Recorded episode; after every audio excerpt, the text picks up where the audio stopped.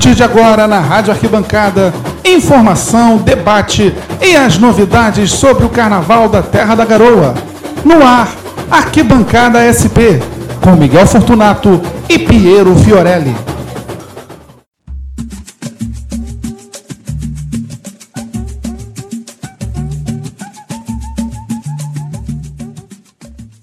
Olá, pessoal, sejam bem-vindos ao mais novo programa de carnaval da Rádio Arquibancada, o Arquibancada SP. Comigo, Miguel Fortunato, e ele, Piero Fiorelli. Tudo bem, Piero? Fala, Miguel. Um abraço para você, todos os ouvintes da Rádio Arquibancada. Um prazer participar desse novo programa e um prazer estar ao seu lado, essa enciclopédia do Carnaval de São Paulo, para falar um pouquinho das escolas de samba aqui do nosso estado.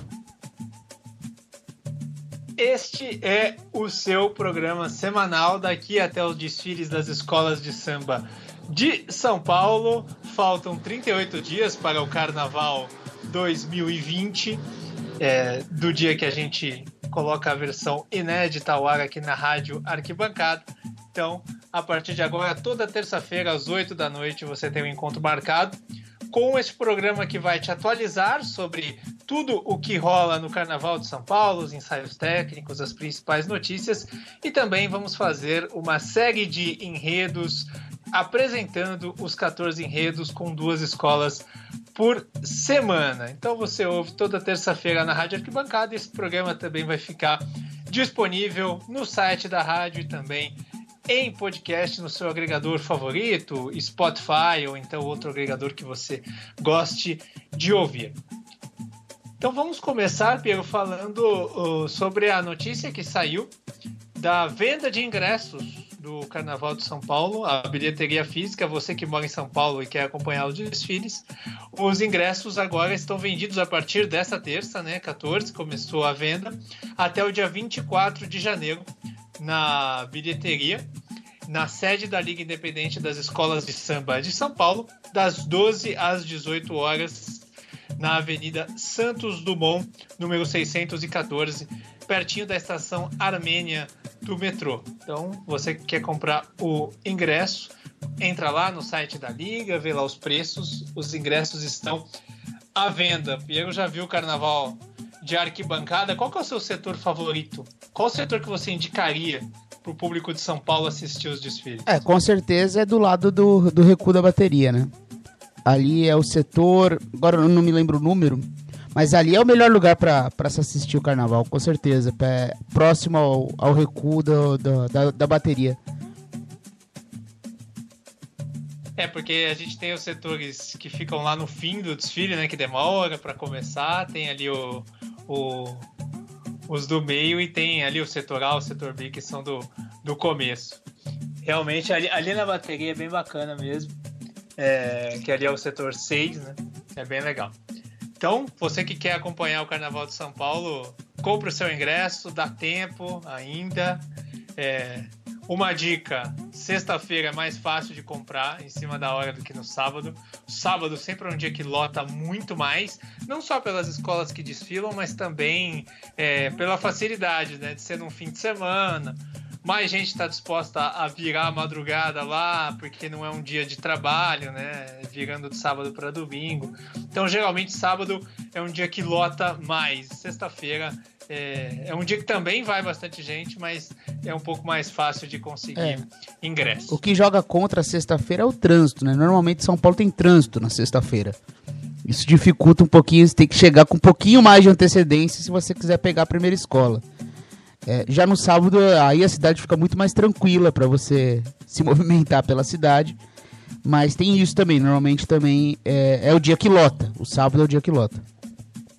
É, porque sexta é o dia que muita gente viaja, né? Então é, tem agregado a quem vai ao Sambódromo, tem também já o trânsito natural de uma sexta-noite na Zona Norte de São Paulo, agregado a quem vai viajar, então vira meio caos, assim. A gente sempre é, tenta sair de tarde para chegar no AMB, para fazer a transmissão legal, então tem esse esse detalhe, né? E sexta começa sempre mais tarde. Eu lembro há dois anos atrás, eu estava trabalhando, eu cheguei no começo do, da primeira escola, que é a Independente Tricolor, quando eu entro na cabine, a primeira imagem que eu vejo é, é a comissão de frente quebrada é, da Independente Tricolor, né? O fato que acabou rebaixando a, a escola para o grupo de acesso, isso ficou muito marcante. Mas vale a pena chegar a tempo, tem que se programar direitinho.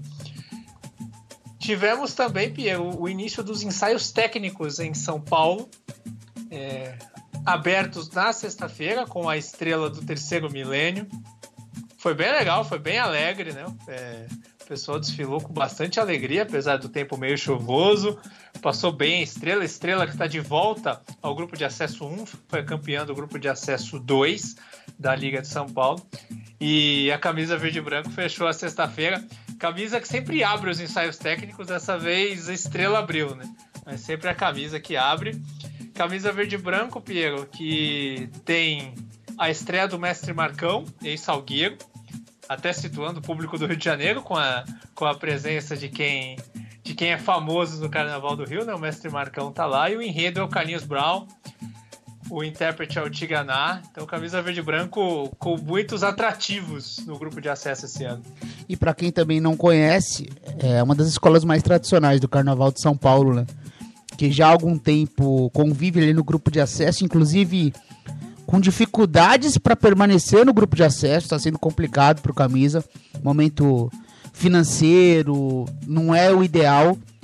É, a gente fica muito triste porque é realmente uma escola muito tradicional. É, então vem aí trazendo o mestre Marcão, é importante. É, numa época que você não tem tanto dinheiro, você conseguir garantir os quesitos é, como a bateria isso ajuda você a se manter no grupo de acesso. É, então, Camisa Verde e Branco chegando aí para mais um ano, uma das escolas mais tradicionais do Carnaval de São Paulo. É, um detalhe é que o grupo de acesso esse ano, pela primeira vez na história do Carnaval de São Paulo, me arrisco a dizer que na, pela primeira vez na história de qualquer carnaval. É. é. a primeira vez que o grupo de acesso vai ter mais títulos do especial que as escolas do especial, né? Se você somar os títulos de, de camisa verde e branco, de vai vai. Leandro de, de Itaquera. Pois é. é. E ainda era para ser maior a diferença, que a Unidos do Peruche acabou caindo no processo 2. Senão ia ser muito maior a diferença ainda, né? Porque são escolas muito tradicionais. Peruche, Nenê, é, Vai Vai, principalmente camisa, eram as grandes escolas ali entre os anos 70, 80, começo dos anos 90 no Carnaval de, de São Paulo. Mas estão no grupo de, de acesso. A gente vai falando ao longo dos programas do grupo de acesso com calma, monitorando a situação das escolas. Né? O grupo de acesso que teve a Independente Tricolor com um incêndio no barracão. É, o incêndio até que se alastrou pelo barracão da Leandro de Itaquera e também chegou no da Barroca, que a gente vai falar, escola que a gente vai falar hoje. Então, tem muitos assuntos para a gente falar do grupo de acesso também ao longo dessa série de programas. No sábado tivemos, além da Leandro de Taquera, do grupo 1, tivemos duas escolas do grupo especial ensaiando. Mocidade Alegre, com o enredo Canto das Iabás, com o Igor Sorriso de intérprete. Fez um belo ensaio, hein, Piero? É, parece que a escola já está pronta para desfilar. É, bem, bem vestida, bem organizada, os componentes já cantando com garra, é, já muitas coreografias já acertadinhas, o que a gente já está acostumado da Mocidade Alegre, né? Mas veio muito forte a escola já no primeiro ensaio. É, a Mocidade está muito mordida, né? Já são cinco anos sem títulos, o que na, na, na década. Fila, é.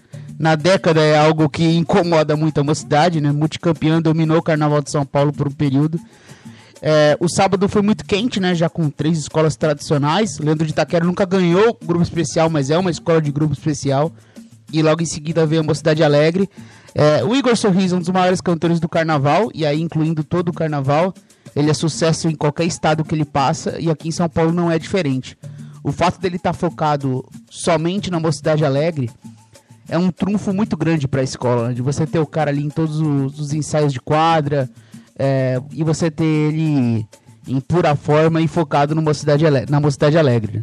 Um cantor impressionante, o Mestre Somba... É, ele se mudou pra, ele se mudou pra São Paulo. Né? É, então. É, você ter um cara desse nível é, focado só na sua escola é algo que realmente faz a diferença. Tivemos Mocidade Alegre já com alguns anos com o Igor Sorriso, depois ele saiu. Aí veio o Tiganá cantar junto com o Ito. Também foi uma, uma dupla interessante. Ver o Ito de dentro do, do AMB foi algo impressionante, né? Como ele estava feliz, como ele fez, fez um desfile anima, animado.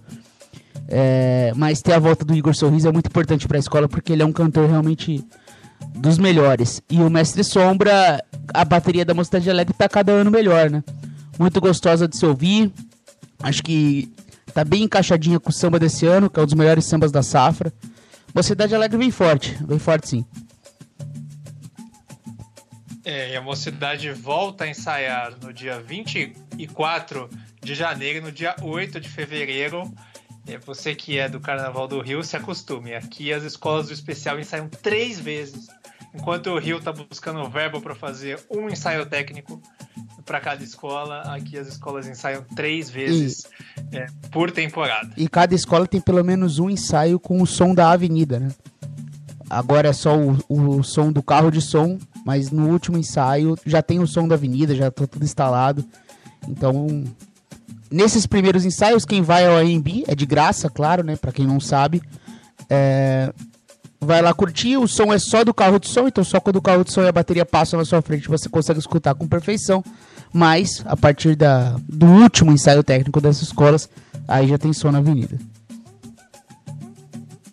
É até mais legal para quem assiste, né? Porque de qualquer lugar você consegue ouvir o som. É bem legal, mas no ensaio técnico do AMB você consegue transitar entre, entre as áreas, então você consegue é, ver a largada e depois ir lá pro meio, ver a bateria. Você Sim. pode curtir, é bem tranquilão para circular pelo AMB ali. No ensaio técnico você conhece o sambódromo todo, é bem legal. É, e, e o, é fato, e o fato de não ter nenhum dia monstruoso, assim, com as maiores escolas de samba de São Paulo, as maiores torcidas das escolas de samba de São Paulo todas no mesmo dia, o que normalmente tem nos ensaios técnicos, faz com que seja improvável que tenha aquele público abarrotado, né? Chegou a ter muito, muito lotado mesmo. Até com dificuldade de se locomover. É, para essa temporada de ensaios técnicos, eu não acredito que tenha um dia com esse nível de, de dificuldade de se locomover lá dentro. É, sempre tem bastante gente, sempre é cheio, mas é tranquilo. Então, quem tem dúvidas sobre ir ou não aos ensaios técnicos, pode ir, que é muito legal.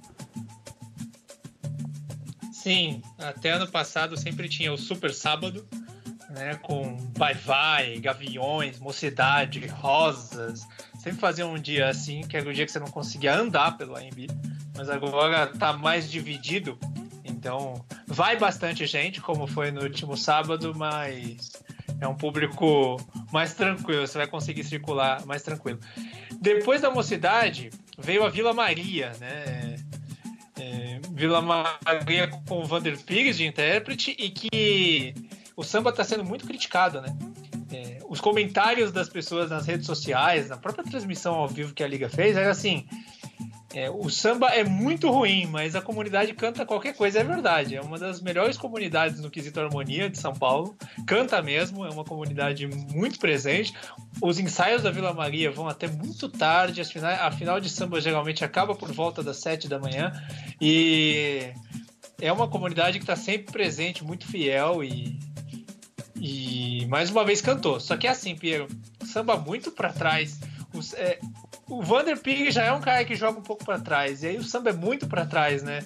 É, tudo bem, tem mais dois ensaios para acertar, um no dia 23 de, de janeiro, que é uma quinta-feira que ela ensaia sozinha, e outro no, no dia 8 de fevereiro, mas assim, a Vila Maria vai ter que acertar isso, porque senão esse samba pode arrastar na avenida. É, tem que ter o cuidado. A bateria da Vila Maria a gente viu nos últimos anos como tá garantindo nota 40 para a escola, tá sendo é, um dos grandes trunfos da escola, então pode ter certeza que eles conseguem, eles têm muita capacidade para fazer esse samba funcionar na avenida. É, como você falou, né, o Vander Pires ele tem um jeito muito particular de cantar. É, e se você coloca muito para trás, é, pode ser que arraste bastante. Mas é assim, a, a Vila Maria é igual você falou, né? Ela é uma máquina de desfilar a gente, sempre que vai nos ensaios técnicos, é uma escola que impressiona muito, que ela pode até não levantar a arquibancada, mas todo mundo que passa, passa cantando. Ou seja, uma comunidade muito forte, uma escola tradicional do Carnaval de São Paulo. e dessa maneira eles conseguem competir. O enredo da China é um enredo complicado também, né? Para você fazer um grande samba.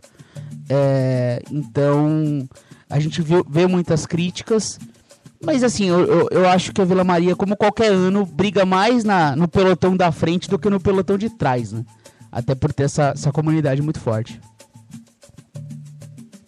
A Vila Maria ficou em quarto com o enredo sobre o Peru, que foi bem parecido no ano passado. Então, é uma escola que nunca se dá para descartar, né? Que sabe desfilar com regulamento. Teve aquele ano de Nossa Senhora, né? Que todo mundo que desfile deu uma audiência muito grande na televisão. Até quem não gosta de carnaval quis assistir por causa do enredo, né? E criou-se um hype muito forte. A escola trouxe o Sidney França para aquele ano e acabou não dando certo. É, teve uma quebra de uma escultura na comissão de frente e, e a coisa não andou não andou e, e, a escola acabou terminando em sétimo ou oitavo lugar. Então acontece, mas é uma escola forte, é uma escola que ainda não conseguiu o tão sonhado título e algumas vezes parecia a favorita, mas é uma escola sempre forte. Vai falar da China este ano. E fechando os ensaios técnicos de escolas do especial que tiveram nesse fim de semana, tivemos Pérola Negra, né, que está de volta. A presidente Sheila até fez um discurso antes, é, dando a notícia de que a, a escola finalmente vai ter uma quadra, conseguiu a concessão de um espaço e vai transformá-la em quadra, vai fazer uma reforma gradativa para ter uma quadra, né? É, tivemos o caso da Colorado do Brás, que subiu no ano retrasado estreou no ano passado sem quadra, ensaiando na rua, e agora a Pérola Negra vai ter a sua quadra. As escolas de São Paulo ao pouco se, é, aos poucos vão se estruturando, o que é muito importante, né? Sempre tentando ter um, uma gestão mais empresarial, melhor, porque não adianta só ter patrocínio no carnaval e as escolas não se não serem bem estruturadas. A Pérola Desde quando a Sheila assumiu há três anos atrás, ela conseguiu resgatá-la e conseguiu subir, campeando o acesso ano passado. Vai abrir o sábado de carnaval e agora vai ter a sua quadra. Só que assim, o, vai falar sobre o povo cigano, é o enredo da, da Pérola Negra. É, eu senti um, alguns problemas de canto na escola. Sendo o primeiro ensaio, a escola vai, vai ensaiar de novo dia 6 de fevereiro, até lá dá para acertar. Sendo o primeiro ensaio, a gente dá um desconto. É, tava chovendo, é, isso tira um pouco o ânimo, né? Desde quando a escola tava na concentração, tava chovendo muito, né? Isso tira um pouco o ânimo. A gente sempre brinca, né, Vieira? Que chover durante o desfile não é o problema, o problema é, é a chuva na concentração, né? Sim. É, com certeza, porque, porque quando. quando concentração esfria. É, quando dá o start, todo mundo se anima. Então, se chove depois que você já começou, aí todo mundo vai para cima, fica alegre. Agora, você pega ali na concentração, esperando para chegar sua vez, você ansioso ali, e cai um pé d'água, aquilo te desanima, né? Então, é, é complicado realmente. Até por, por ser o primeiro ensaio, qualquer escola que não tenha uma quadra, ela também sofre por essa questão de formar uma comunidade. Mas Perola Negra é uma escola também que, muitos anos de grupo especial, é, ficou aí num volta e, e, e, cai aí nos últimos anos e, e chega para tentar se estabelecer no grupo especial, né? Como em São Paulo a gente viu no ano passado que as escolas grandes elas caem mesmo, é assim, sem dó nem piedade.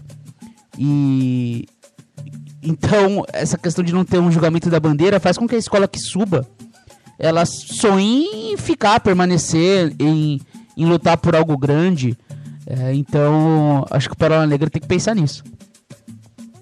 E bateria do Mestre Nilo é uma bateria muito boa. Você que ainda não conhece ou que só assistiu o grupo especial, fique atento à bateria do, da Pérola Negra. É, tem aí uh, o vídeo do ensaio técnico, dá para você assistir no YouTube da Liga.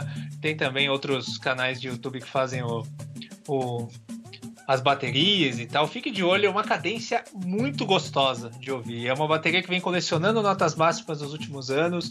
É muito boa a bateria do Mestre Nilo. E você que gosta de carnaval, anote aí na sua agenda. Você que é de São Paulo, programe-se para ir ao AMB. Como a gente já disse, é uma experiência muito bacana. Você que não é de São Paulo, pode assistir pela, pela Liga SP, pelo YouTube ou pelo Facebook ao vivo ou na hora que você quiser. Uma transmissão muito boa, tem repórter agora. É, o som tá bem legal, tô fazendo. Tem hora que eles tiram o som da, da, da avenida, colocam só o som da bateria para ouvir a bateria. Eles estão fazendo um trabalho bem bacana. Quinta-feira, então, teremos duas escolas do grupo de acesso 2, Torcida Jovem e Morro da Casa Verde. Na sexta, a partir das 8 e meia da noite. Sexta-feira, também a partir das 8 e meia da noite, Dom Bosco de Itaquera, que é uma escola que é até legal a gente contar essa história mais para frente, é uma, uma, escola ligada à Igreja Católica, tem um padre na presidência, bem legal a história da Dom Bosco. Abre às 20h30, Colorado do Brás, do grupo especial, desfila na sequência e fecha Imperador do Ipiranga, que é do grupo de acesso 2.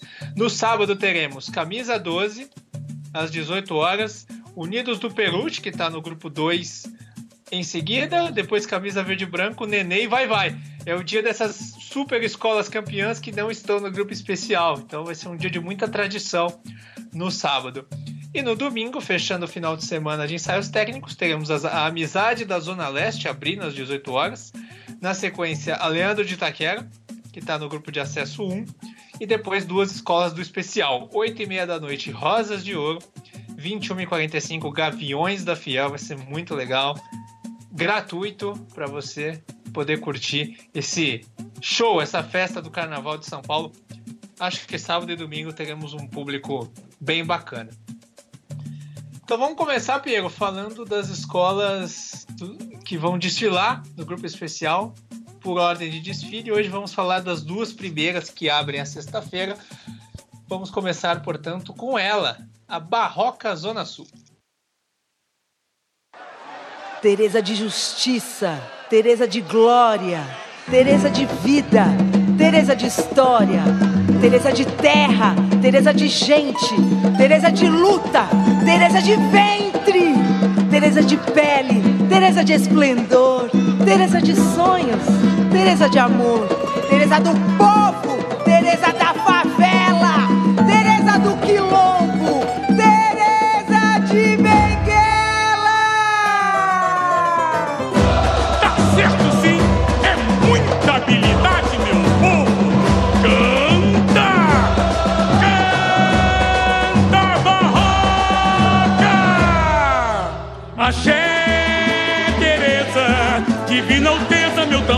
tambor foi te chamar.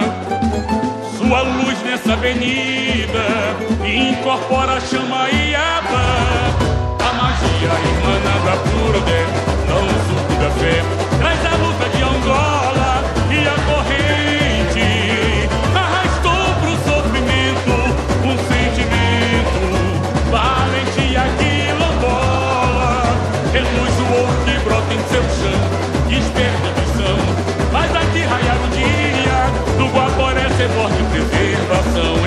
floresta, auê, existência na aldeia,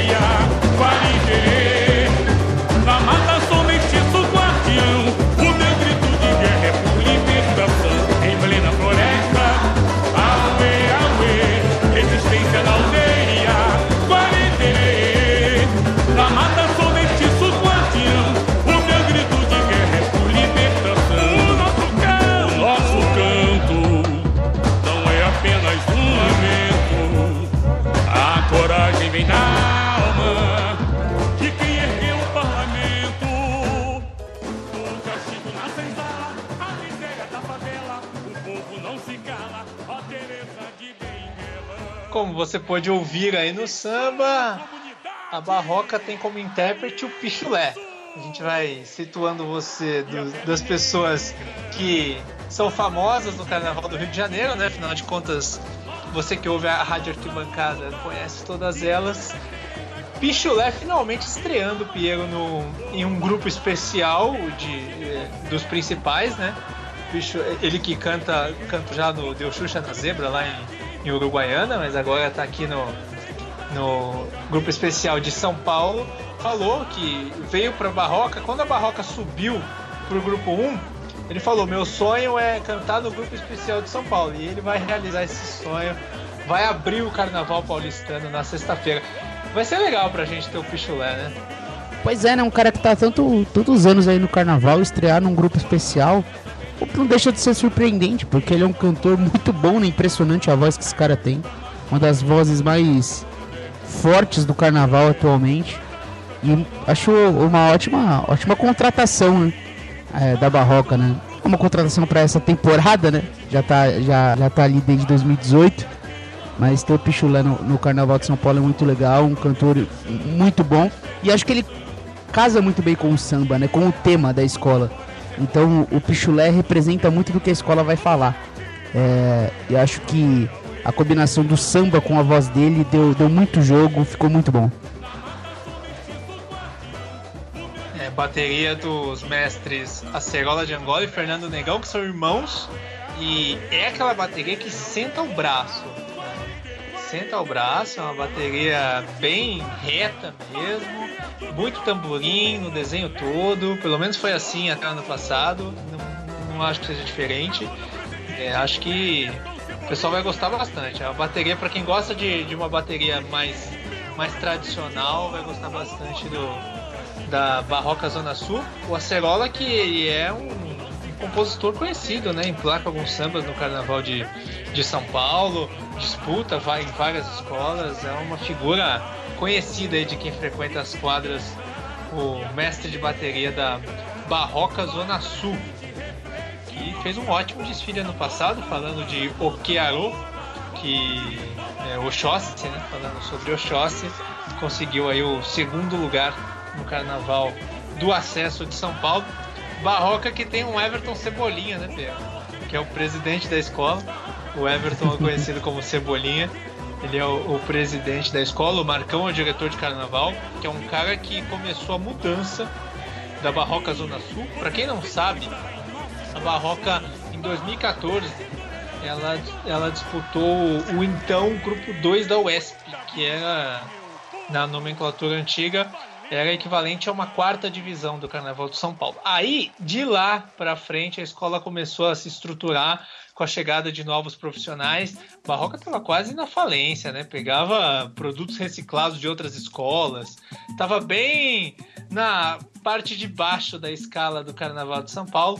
Aí começou a se reestruturar, foi subindo, disputou o acesso 1, caiu de novo. Aí em 2016 voltou, conseguiu emplacar bons carnavais e agora finalmente está no grupo de acesso, deu no grupo especial depois de desfilar muito bem, um desfile bem legal, alegoria tudo bonitinho, tudo certinho, tudo bem acabado evolução redondinha. Então a escola mostra que chega bem, chega estruturada para o carnaval, né? Tem uma nova dupla de coreógrafos de, de comissão de frente. Saiu Ricardo Negreiros, chegou Ale Batista e Thaís Seixas uh, para esse ano.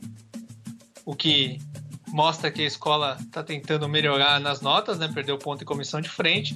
O carnavalesco é o Rodrigo Meiners, numa comissão junto com o Rogério Sapo e o Yuri Aguiar. O que, que você espera desse desfile da Barroca Zona Sul, Piero, para 2020? Eu acho que a, que a Barroca vem um pouco mais forte do que veio a Colorado do Brás ano passado. É... E ficou. É. Então, o, a Barroca Zona Sul acho que, que, que vem para fazer um bom desfile. Como você falou, né? Teve um acesso meteórico aí, da quarta divisão até a primeira. Quase subiu em 2018, é, bateu na trave. É, em 2019 fez o desfile que, como você falou, né, desfilou muito bem. E chega finalmente ao grupo especial, acho que com um enredo muito bacana. É, e tem tudo para fazer um bom desfile, assim, eu tô, tô, tô, bem otimista com, com o que vai ser a Barroca Zona Sul no grupo especial. É, o enredo é Benguela, a Barroca clama a ti, Tereza. Olha, é, é um enredo que é muito bacana, a gente vê de novo no carnaval. E é uma pessoa, é uma figura que faz parte da cultura brasileira, tanto que tem um feriado em sua homenagem, né? Para quem não sabe, dia 25 de julho, desde 2014, é o Dia Nacional de Teresa de Benguela, é, que é um dos grandes símbolos da luta pela liberdade. Ela que foi uma escrava negra que veio pro, veio pro Brasil e governou um quilombo no Guariterê, no, no, no Mato Grosso, né, pertinho de Cuiabá, depois da morte do, do seu marido, o João Piolho, ela, ela governou o, esse quilombo em forma de parlamento, junto com forças locais. Ela teve um governo que ajudou tanto negros quanto índios que eram escravizados a sobreviver e resistir por duas décadas, até que os bandeirantes acabaram exterminando esse quilombo no final do século. Mas foi uma figura de extrema importância na luta pela liberdade brasileira, Pierre. Pois é, é um enredo fundamental, é muito bom. A gente vem percebeu já no ano passado, acho que com a Mancha ganhando com o Gangazumba, é, traz novamente. Com a Aqualtune, né? Com a Aqualtune, que é a mãe de Gangazumba. A mãe de Gangazumba. É, é, então, foi campeã do carnaval. É, então, uma mulher negra que representa a história do Brasil é, foi algo que venceu o carnaval em São Paulo ano passado. E acho que a Barroca na sua aposta nisso, né? Nessa, nessa força cultural é, e nessa capacidade de, de, emocionar a partir do seu enredo. Acho uma ótima escolha, é, bem representado pelo samba. Acho que tem, que tem tudo para funcionar muito bem. É ela que vem de Angola, então. E, e, e, e traz, então, tudo, tudo isso de luta pela de. Pelo que eu pude ver das fantasias, tá bem legal. Acho que tá bem acabadinho. Tá bem bacana. Vai falar muito da questão é, da colonização brasileira. Tem ala falando sobre o, o Tratado de Tordesilhas. Então é, é uma aula de história. Vai ser bem legal é, essa, essa parte da colonização do, é, do lado ali do centro-oeste do Brasil, do Mato Grosso, que é tão pouco falado, né, Pedro? A gente tem tantos enredos falando é, dessa época da colonização brasileira, da escravidão, do Nordeste, do Sudeste, mas ali da, daquela região do Centro-Oeste para o Norte é pouco, né? A gente tem pouca memória é, cultural carnavalesca sobre isso, então acho que vai ser bem bacana para quem vai assistir. Verdade, é, eu acho que é uma necessidade, acho que cabe. É, e, e, esse tipo de enredo é o enredo que a gente quer ver no Carnaval de São Paulo mais e mais, né?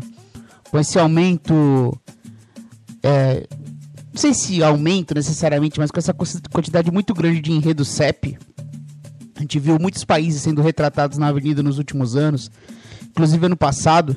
É, a gente vê Armênia, Peru, nada contra essa, os países ou contra os enredos das, das escolas.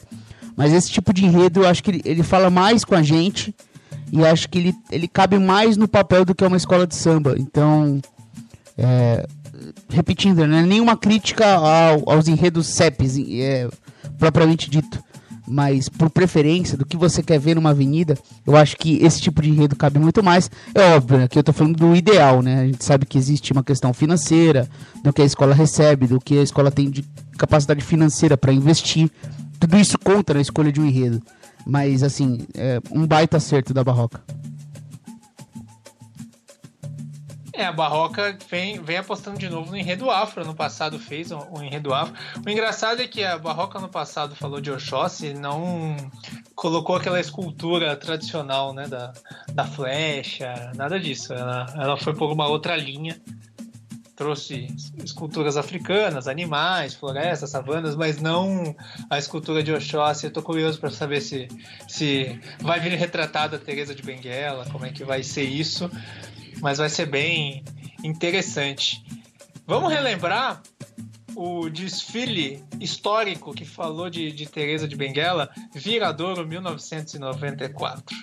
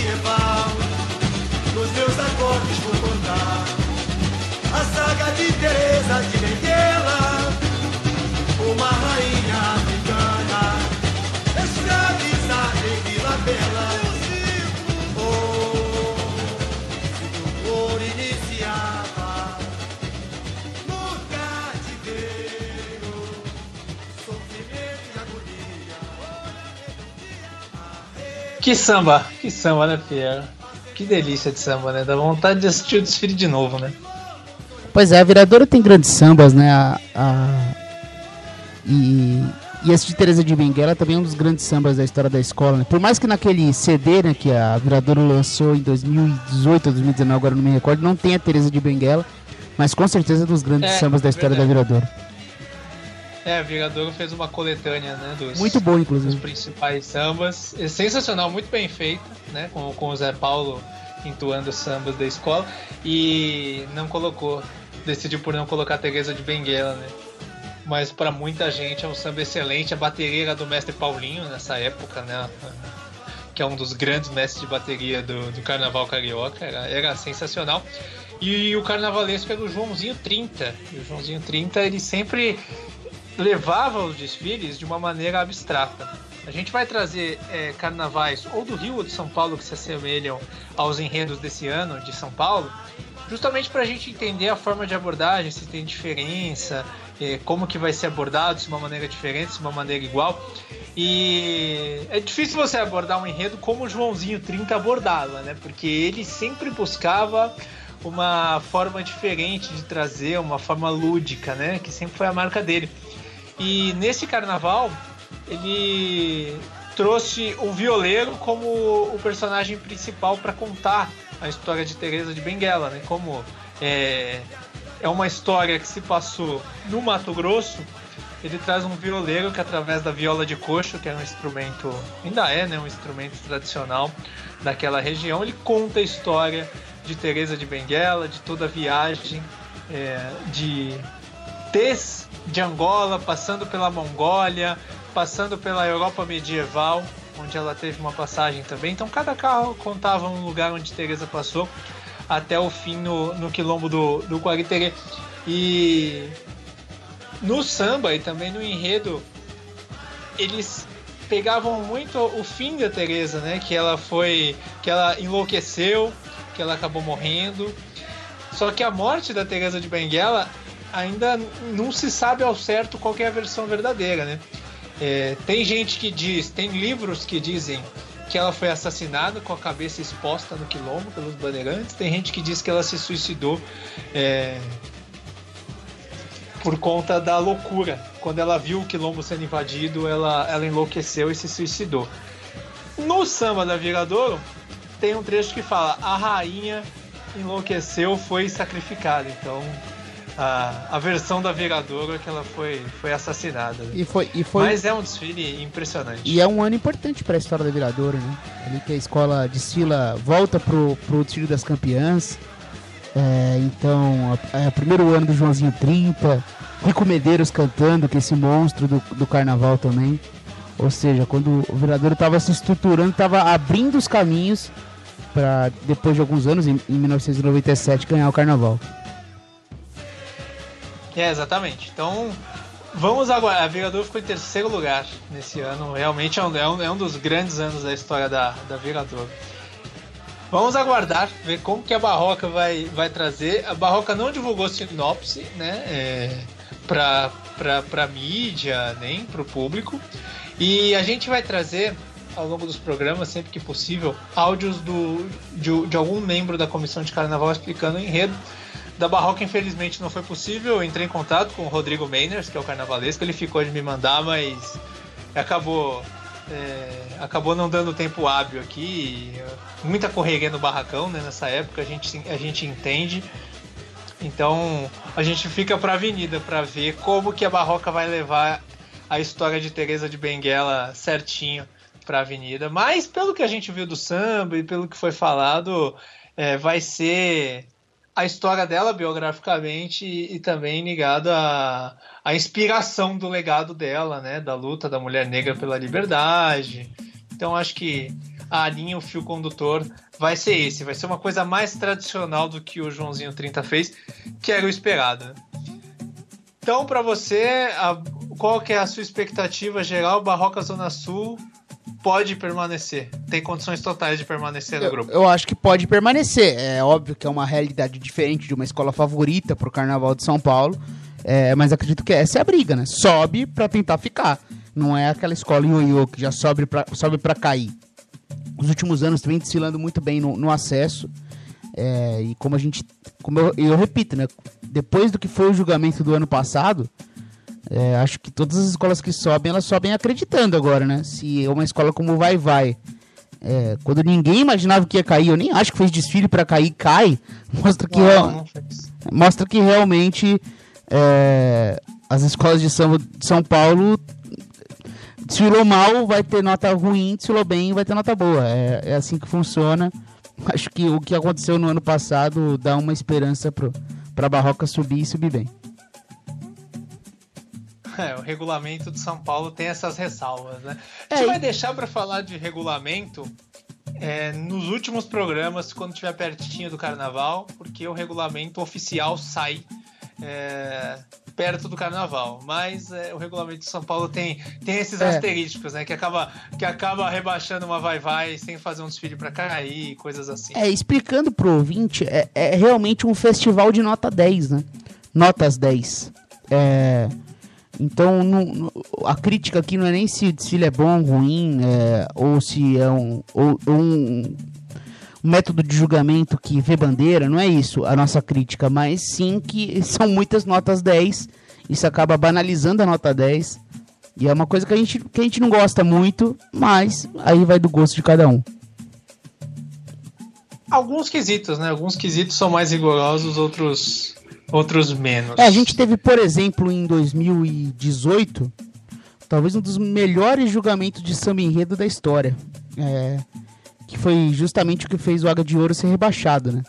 É, com o samba da Luísa Mel, que fez e fez e fez a Dragões perder o título. Fez a né? Dragões perder o título. Regulamento atual, no regulamento atual, a Dragões teria sido campeã. Não teria perdido dois décimos em samba enredo. Então foi um ano que realmente os melhores sambas ganharam 10, os sambas mais abaixo tiraram notas bem baixas.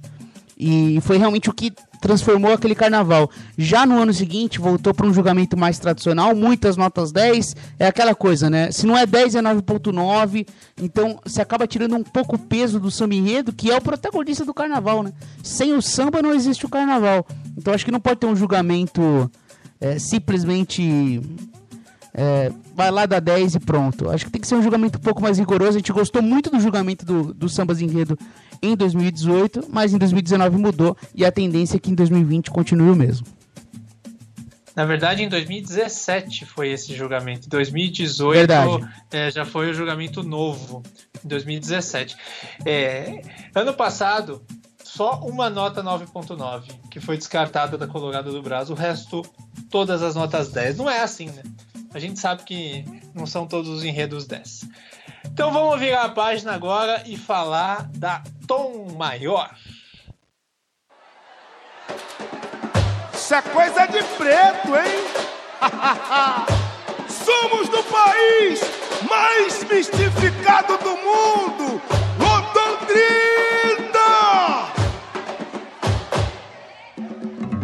A negra inspiração é poesia quem me floresce de um baobá, um pensamento de amor, herança que a mordaça não. Oh,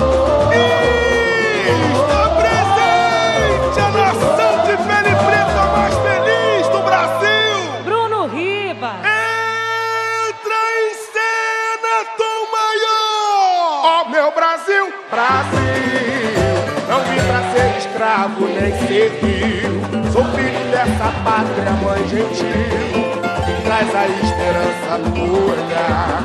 Oh, meu país, que tanto sustentei em meus braços, espelha tua grandeza num abraço. Revela o meu dom de encantar. Não é escola teu reconhecimento. O meu talento é mais que samba e carnaval. Na luz da ribalta, retinta beleza se fez imortal inspiração é poesia, a arte de criar é quem me guia. Floresce de um baobá, um pensamento de amor, herança que a mordaça não calou, a negra inspiração.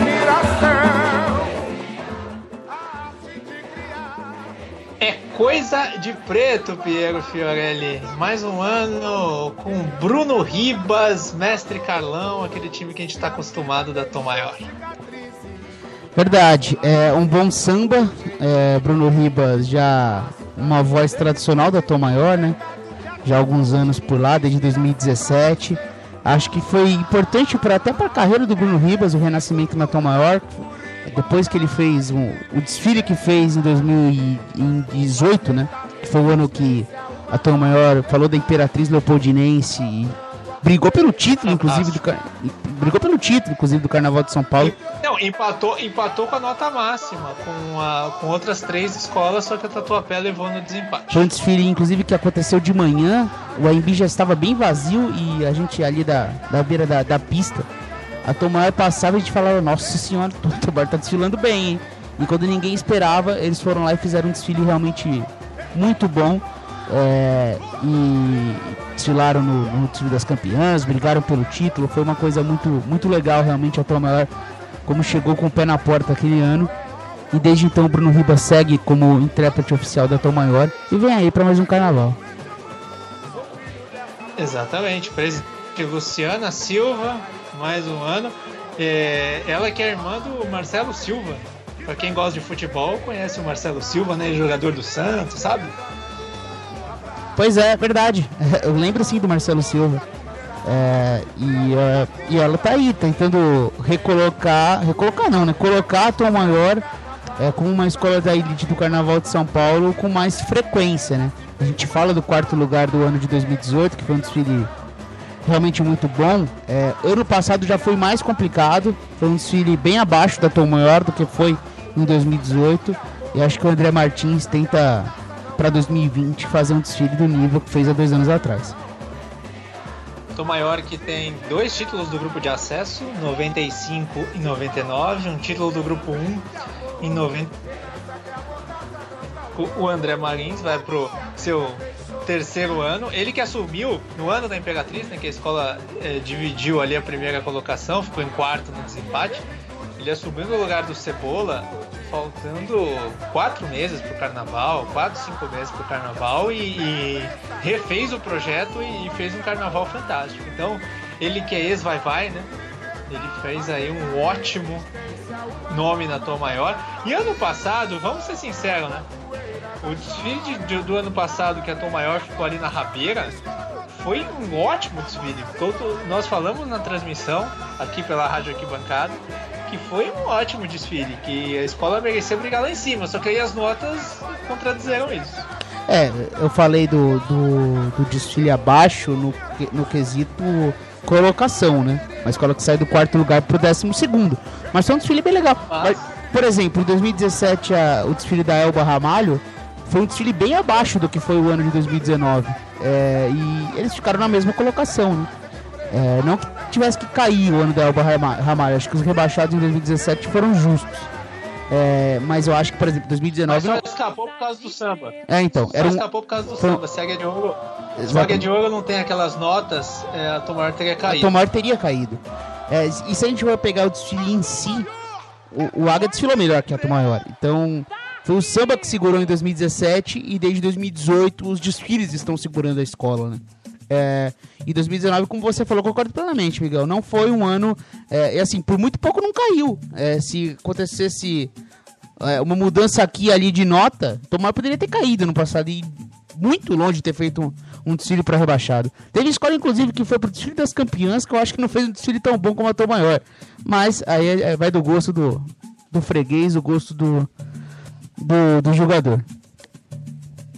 É, não. É, ano passado a gente teve Tom Maior, Gaviões da Fiel, Mocidade Alegre, fazendo grandes desfiles e não entrando nas campeãs, né? Mas enfim. É... O time da Tom Maior para 2020 tem Jairo e a Simone, um senhor casal de, de mestre sala e porta-bandeira, né? É uma escola de família meio São Clemente, né? É, fazendo paralelo com o Rio.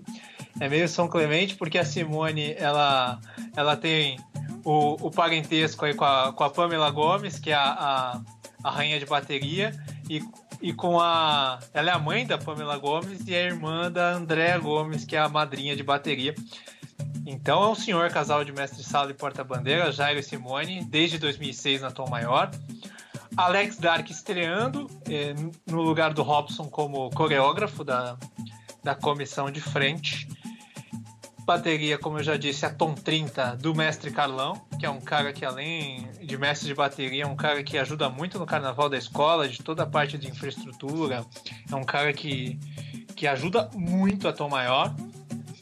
E o diretor de carnaval é o Judson Salles, ele que mandou um áudio pra gente contando como que será abordado o enredo de 2020. Quando um racista usa a expressão é coisa de preto, a gente está diante só da, da, ponta visível de um iceberg. São as palavras faladas. É, e, e tão ou mais perigoso do que as palavras ditas são aquelas que não são ditas.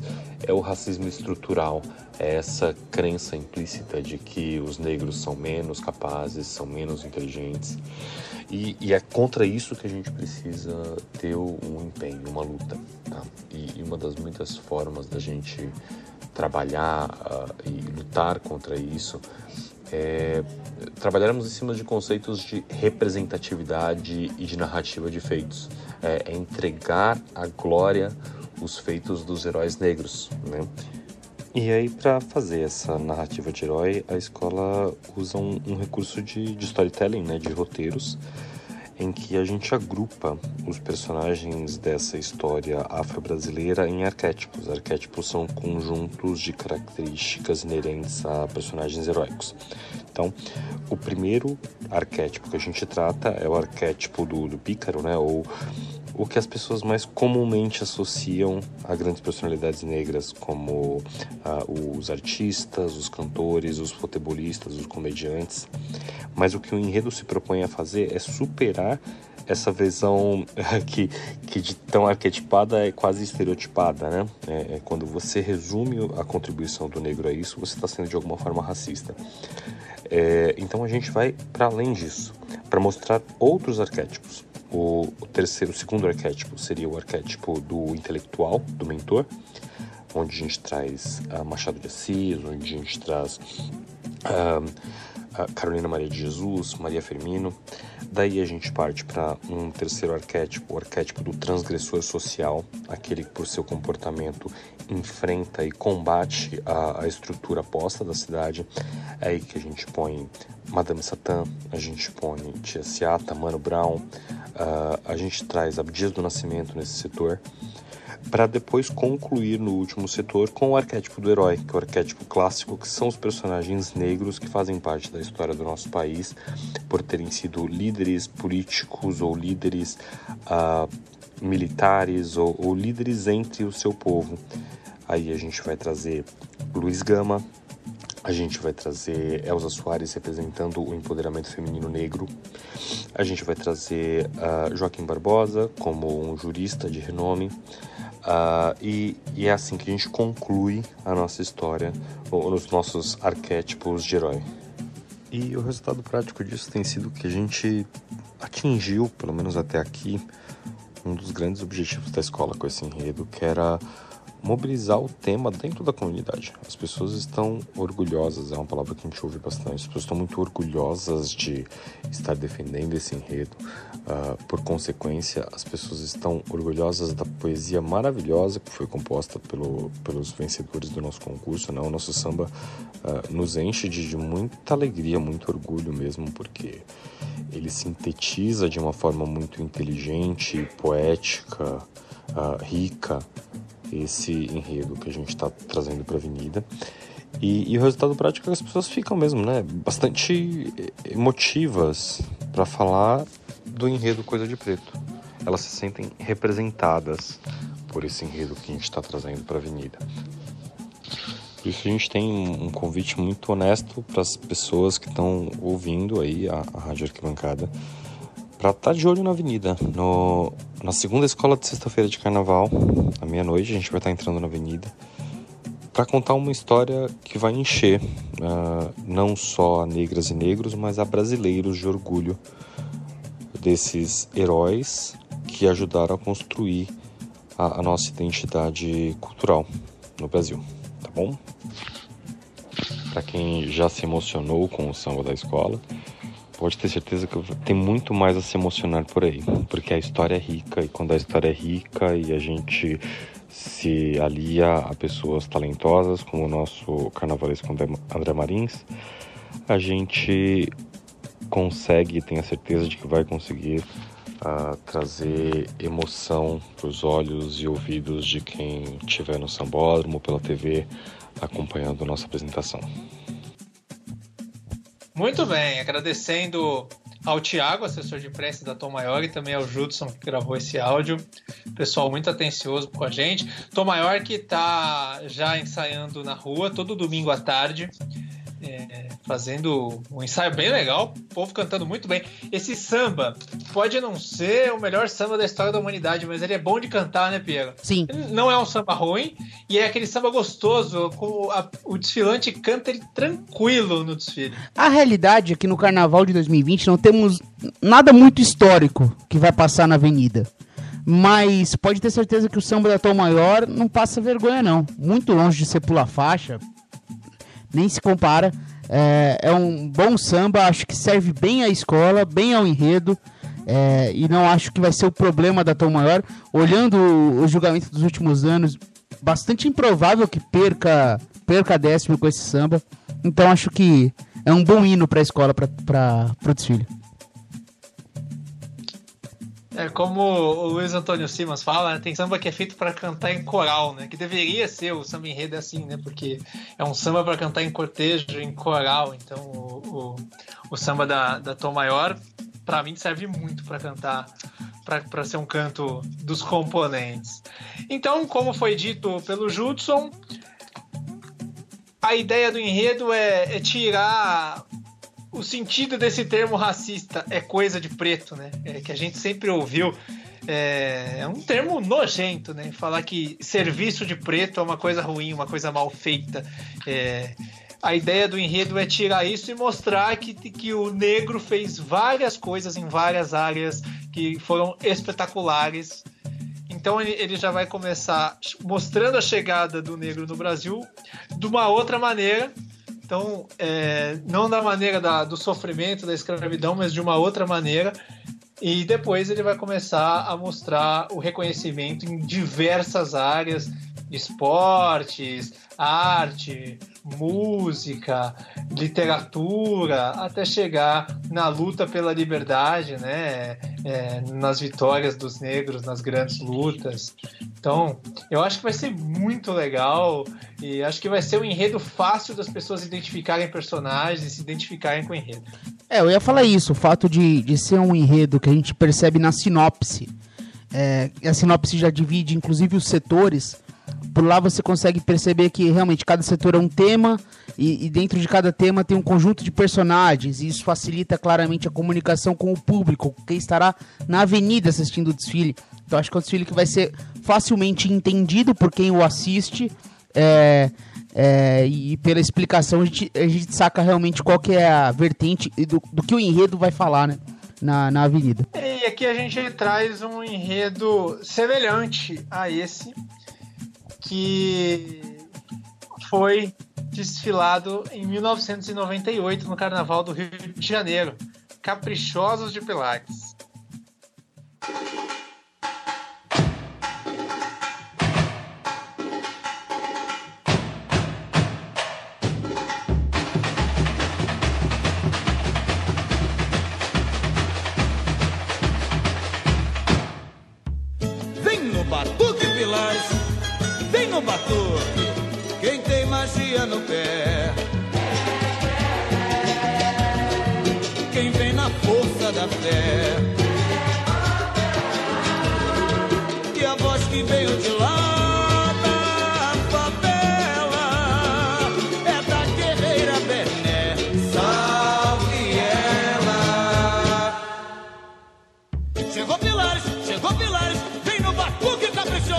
amor.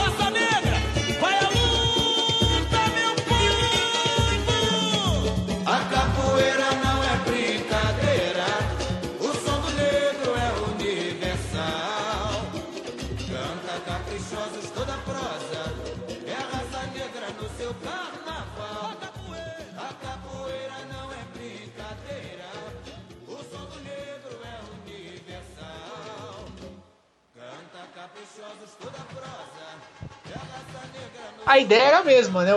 O, o Jerônimo era o carnavalesco da, da Caprichosos. E a ideia era mostrar a força do negro em diversas áreas, né? Tendo o Pelé e Bené como principais personagens. Pois é, é um, é um samba que não teve as melhores notas do carnaval, mas é um samba também bem gostoso de cantar, né? É, Samba pequeno, né? Que o- Samba bem pequeno. que o refrão fica na cabeça. Esse daqui é aquele samba que você ouve e fica cantando o dia inteiro, né? Então esse samba da Caprichosa, de um intérprete maravilhoso, que era o Jackson. É, e, e acho que é, é mais ou menos por aí, né? É você falar da história negra a partir dos personagens e não do sofrimento, mas da riqueza cultural, artística, é, tudo isso que o negro trouxe pro Brasil. É, é mais por aí realmente que vai o, o, o desfile da Tom Maior.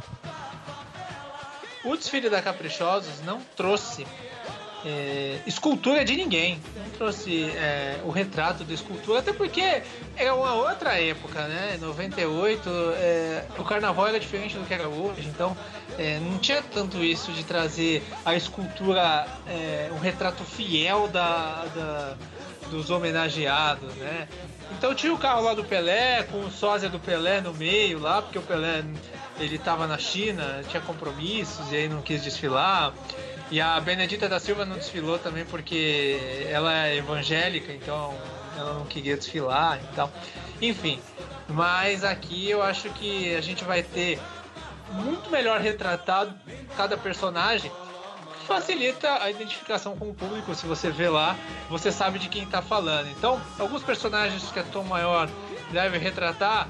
ah, no segundo setor, que é do reconhecimento óbvio, você tem Mussum, Ruth de Souza, Grande Otelo, Agaci de Almeida, Cartola, Clementina de Jesus, Elza Soares, Ivone Lara, Alice Brandão, eh, Daiane dos Santos, João do Pulo, Leônidas da Silva, Pelé, Marta. Então, de repente até Alessia Brandão ou algum outro personagem pode até desfilar, né? Quem, personagens vivos. No terceiro setor você tem Chiquinha Gonzaga. E aqui é legal a gente falar porque assim é uma, é uma coisa que o André quer trazer nesse enredo. Que tem alguns personagens negros da história, principalmente acadêmica e cultural do Brasil, que são tratados como brancos, como por exemplo a Chiquinha Gonzaga e o Machado de Assis. É, então, ele vai mostrar que esses personagens são negros, só que é, numa cultura racista como a nossa, é, pouca gente sabe que o Machado de Assis era negro. Chiquinha Gonzaga é uma mulata, só que ela é tratada como branca. De fato. Então nesse setor você tem esses dois personagens, você tem Emanuel Araújo, você tem João do Vale, Sérgio Vaz, é, você tem vários personagens importantes da história. Pixinguinha, esse evidentemente negro, um dos grandes músicos do Brasil. É, se fosse branco, Pixinguinha talvez tivesse um reconhecimento até maior. Pixinguinha tem um reconhecimento maior fora do Brasil do que no Brasil. Aí no quarto setor vem os transgressores sociais, então você tem Djalma Ribeiro, Mãe Menininha do Gantuá, Mano Brown trazendo pro, pro, pro mundo contemporâneo, Tia Ciata. É, não fosse Tia Ciata a gente não teria nada disso, né? E no quinto setor você vai assistir é, Defensores da Igualdade, então você vai ver Chico da Matilde, né, que foi um dos grandes destaques do enredo da Mangueira, campeão esse, é, no- em 2019, Dragão do Mar. Ernesto Carreiro, é, Carneiro, Joaquim Barbosa, José do Patrocínio, é, enfim, vários personagens importantes. Luísa Marim, evidentemente. Então, acho que vai ser bem legal. Eu tô bem ansioso para esse desfile da Tom Maior, acho que vai ser um desfile É. bem legal. O que mostra que não é a história do, do negro do Brasil, mas passa pela história do Brasil em si, né? É, então, é, é, um, é um, um enredo bem legal e acho que a forma como ele vai ser retratado, como eu falei no comentário anterior, né? É, comunicação com o público, entendimento do enredo, se as coisas funcionarem bem, pode ter certeza que o, que o público vai curtir bastante.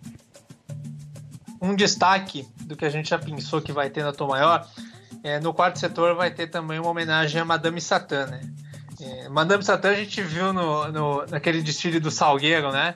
É, a gente já viu a Madame Satã retratada, a gente vai ver de novo.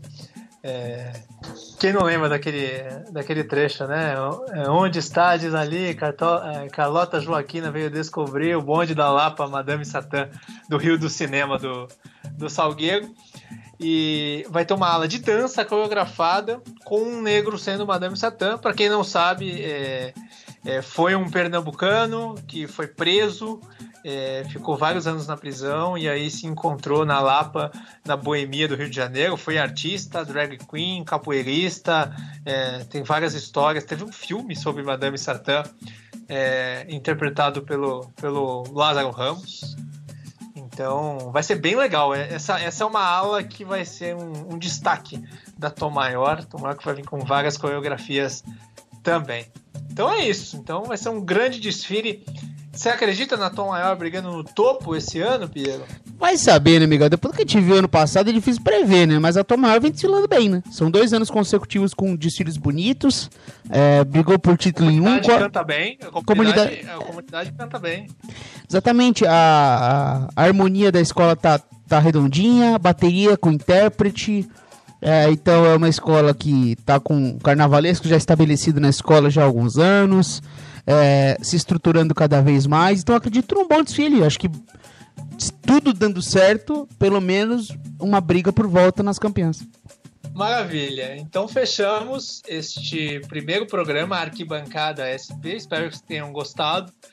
Mandem pra gente nos, nos canais de comunicação da Rádio Arquibancada, Twitter, Facebook, Instagram. Mande uma mensagem, o que você achou do programa, sugestões para os programas seguintes.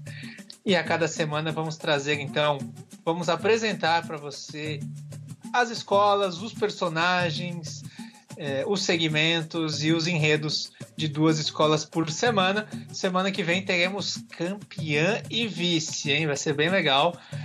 Teremos Mancha Verde, atual campeã, e Dragões da Real. Vai ser bem bacana, além da análise dos ensaios técnicos e também as principais notícias da semana do Carnaval de São Paulo.